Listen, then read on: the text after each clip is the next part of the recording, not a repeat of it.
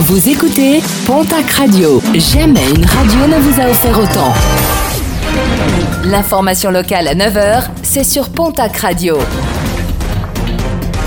Bonjour Jean-Marc Courage Sénac.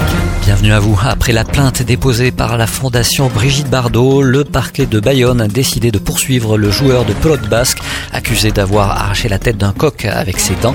L'accusation retenue est celle d'un acte de cruauté envers les animaux.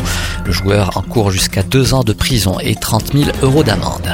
La grogne des gardes du parc national des Pyrénées, ces derniers devaient rencontrer hier leur direction avant de mener une action symbolique qui pourrait se dérouler le 22 août prochain au sommet du pic du Midi d'Osso avec l'installation d'une bannière ainsi que la distribution de tracts. Ils dénoncent un manque de moyens pour assurer le suivi et la surveillance d'un territoire de 45 000 hectares.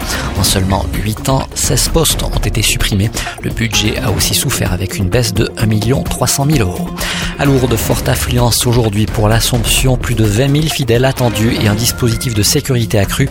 Outre les effectifs des forces de l'ordre, la ville peut désormais s'appuyer sur un tout nouveau centre de supervision urbain inauguré en début de semaine. Système de vidéoprotection également élargi au sanctuaire. Et toujours à Lourdes, la ville se prépare à accueillir le pèlerinage des gens du voyage. À cette occasion, l'esplanade du paradis sera interdite au stationnement des véhicules à partir de ce jeudi 23h59 et jusqu'au 23 août, midi, tout véhicule qui resterait stationné pourra être enlevé par la fourrière qui travaillera activement la nuit prochaine.